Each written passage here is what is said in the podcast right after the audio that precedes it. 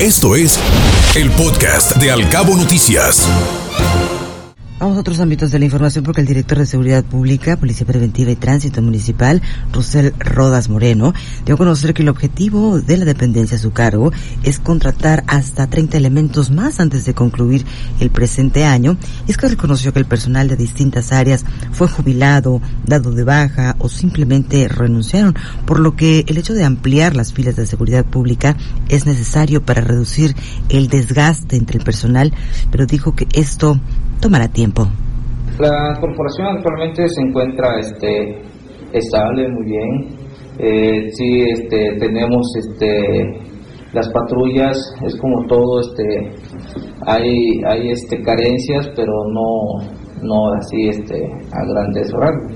Eh, el personal ahorita, este, sí contamos con personal, eh, se ha visto la forma de, también de cómo incrementar para que tengamos este suficiente personal y menos desgaste para lo que están actualmente. Eh, se está viendo recuperar todo aquellos que se han ido de bajas o que lamentablemente han fallecido este, o por otra situación.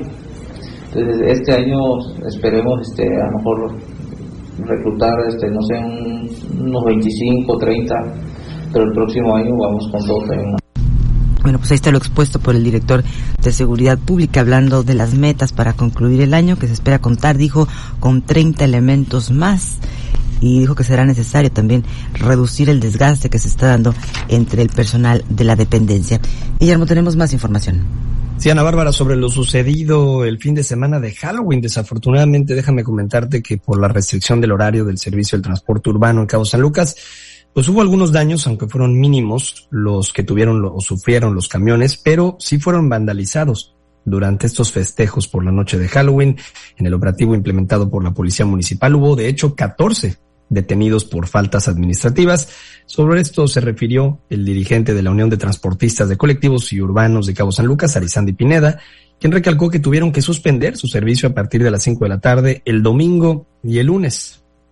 Recalcó que las donde los choferes de colectivos reportaron que fueron víctimas de actos vandálicos fueron en Lomas del Sol, en Acuario y Caribe, entre otras, donde les lanzaron hasta piedras a los camiones, puedes creerlo. Estas son las declaraciones de Arizandi Pineda, quien es el dirigente de la Unión de Transportistas de Colectivos y Urbanos de Cabo San Lucas. Con más problemas que tuvimos fue Altamira, Lomas del Sol, Caribe, Mes 123, La Tamaral, La Brecha, Bugambilias, Acuario, fueron los que se reportaron ahí con algunas este, pedradas, huevazos. Eh, esos detalles fueron los que, los que vinieron ocurriendo y en esas colonias. Bueno, esta situación además sucedió como parte del operativo de Halloween, donde la Policía Municipal reportó también que hubo 14 personas detenidas por faltas administrativas, además de que tuvieron que cerrar una parte del Boulevard Lázaro Cárdenas. Te acercamos a la noticia veraz y oportuna a través de todas nuestras redes sociales. Encuéntranos como Cabo Mil Radio, Al Cabo Noticias y Cabo Mil News. Al Cabo Noticias de 7 a 9 de la mañana por Cabo Mil Radio 96.3. Siempre contigo.